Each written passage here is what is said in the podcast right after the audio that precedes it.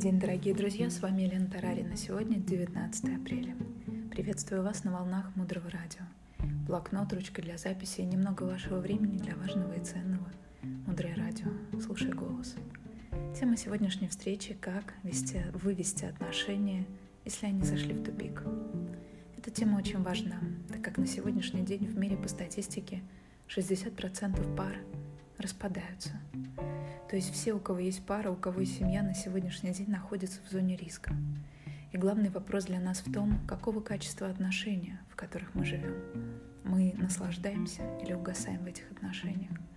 Что же нужно сделать, чтобы была уверенность в том, что отношения продолжатся и не зайдут в тупик, чтобы они были счастливыми и постоянными? Итак, друзья, давайте поговорим о топ-5 кармических причинах для красивых отношений. Первая причина — это ваша сексуальная чистота, которая является причиной верности. Отсутствие верности, измены — это одна из самых распространенных конфликтных и тупиковых тем.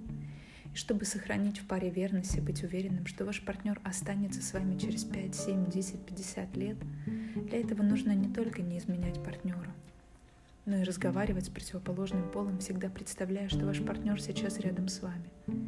То есть сказали ли бы вы при нем то, что говорите сейчас?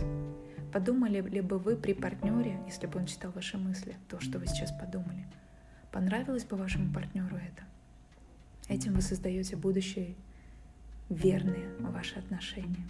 И еще важный аспект, на который нужно обратить внимание – это ваш внешний вид. Он не должен являться причиной кражи чужой сексуальной энергии. Что это значит? Это когда внешний откровенный вид вызывает сексуальное желание у чужих сексуальных партнеров. Сексуальная энергия – это ресурс каждого из нас, и нужно бережно к ней относиться, тем самым создавая безопасное пространство, которое впоследствии вернется к вам, что никто не будет искушать и соблазнять вашего партнера. Вторая причина для идеальных отношений – это правдивая речь. Здесь мы следим за правдивостью своей речи, так как ложь является разрушителем отношений. И на самом деле правду говорить не так уж и просто, потому что мы привыкли что-то преувеличивать, что-то приукрашать, что-то недоговаривать. И мы даже не замечаем, как это делаем. В итоге мы попадаем в ситуации, когда наш партнер что-то скрывает, не договаривает. Третья причина для идеальных отношений – это соединяющие разговоры. И противоположностью является критика – и разъединяющие разговоры. Это когда мы критикуем и разъединяем других людей. Что в этом случае мы можем сделать, чтобы укрепить наши отношения с партнером? Нужно соединять другие пары, а именно говорить комплименты, подмечать положительные качества людей. Мягкая речь – это четвертая причина для счастливых отношений. Противоположность ей – грубая речь. Здесь не всегда идет речь о критике и грубых словах. Мы можем говорить правильные литературные, литературные нейтральные слова, но с грубой интонацией. Ну, что-то подобие нашего женского. Ты что-то хотел сказать? Не всегда мягкая речь — это о том, чтобы говорить все-таки красивые слова правильно. Здесь важна интонация нашей речи. Мягкая речь, она уважительная, она возносит партнера до небес и поэтому очень важно использовать мягкую уважительную речь в общении с другими людьми. И пятая причина счастливых отношений – это сопереживание, сочувствие чужим неудачам. И противовес этому – злорадство.